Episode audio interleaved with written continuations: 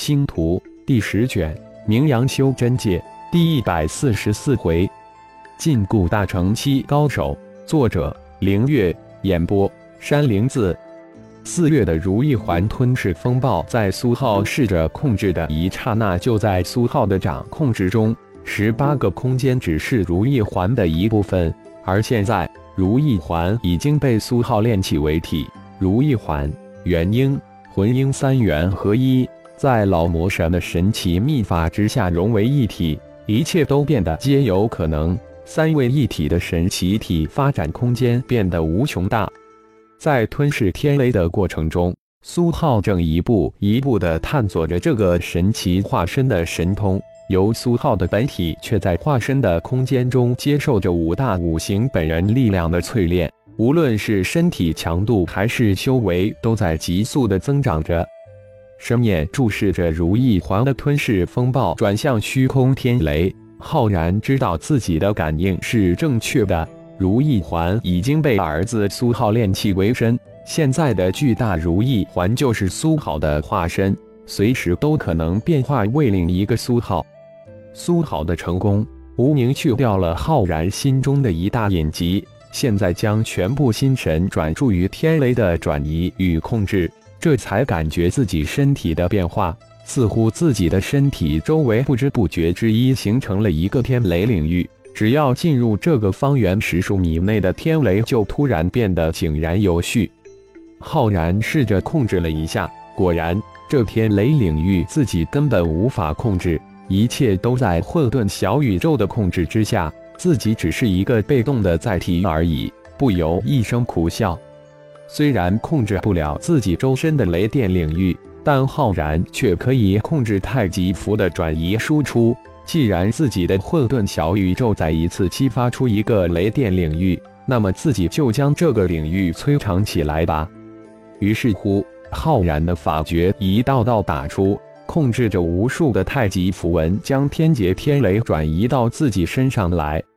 随着转移到浩然的天雷加大，小虫化身以身化阵接纳的天雷压力自然减小了很多。到这时，小虫才暗暗的吐了一口气，好险！无数的盾光剑光逃离如意环的吞噬风暴区后，再一次的停了下来，一个个惊恐的看着那巨大的灵气吞噬风暴。远远看去，灵气吞噬风暴似乎正在吞噬连环天劫下的星光剑阵。星光盟这次有难了，只怕会全军覆没。是啊。如意环引发的灵气吞噬风暴，连五行大阵都吞噬掉了，星光剑阵一定不能幸免。各种各样的议论在无数的远观修真强者之中展开，只有那些太上长老级的顶阶强者眉头紧皱，因为事实根本不是这些猜测议论那样。事实是，如意环引发的吞噬风暴似乎变得如同火舞一样。竟然绕过星光剑阵，转而吞噬起天雷来，这太可怕了！难道五行宗主心里顿时紧张起来？不会如意环真的被那家伙炼化了吧？否则这怎么解释呢？这期间，只怕有近五十人度过了化神天劫吧？连环天劫似乎正在减弱。一个满脸虬须的老者一脸的惊容。星光盟开创了修真界渡劫的先河，这还只是通过长啸声来推测。天知道有多少人度过了化神劫，平静的修真界要乱了。快看，吞噬风暴要停了！突然，不知任喊了一声。果然，巨大的如意环引发的灵气吞噬风暴，在逐渐减弱的天劫之中，慢慢消失无踪。只剩那巨大急速旋转的如意环，五道光华如闪电向如意环急射而去。不错，正是五行宗的四位太上长老及五行宗主。五道光华转瞬即至，就在此时，巨大的如意环突然五色光芒四射，转眼之间，巨大的如意环消失无影，取而代之的是二个一模一样的身影。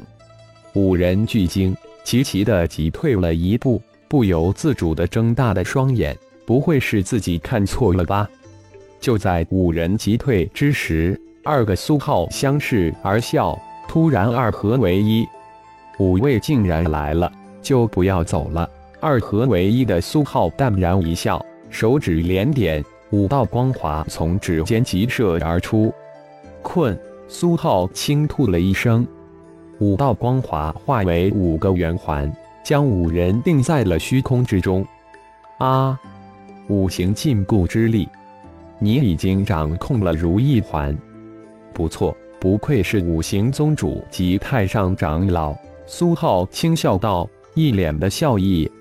你欲与五行宗为敌，与整个修真界为敌？五行宗主脸色巨变，几乎是大喝道：“错，不是我要与五行宗为敌，是五行宗要与我为敌。我只不过被迫自卫罢了。”苏浩脸色一变，几个月来连番被五行宗追杀，几乎丧命，突然怒中心中起。恶向胆边生，如意环为五行宗镇宗至宝，我们五行宗必得之，不惜以举宗之力取回。如若你能归还如意环，星光盟将会受到五行宗的庇护；否则，星光盟必将不会存在于修真界。五行宗主语气极其果断，仿佛自己根本没被禁锢一般。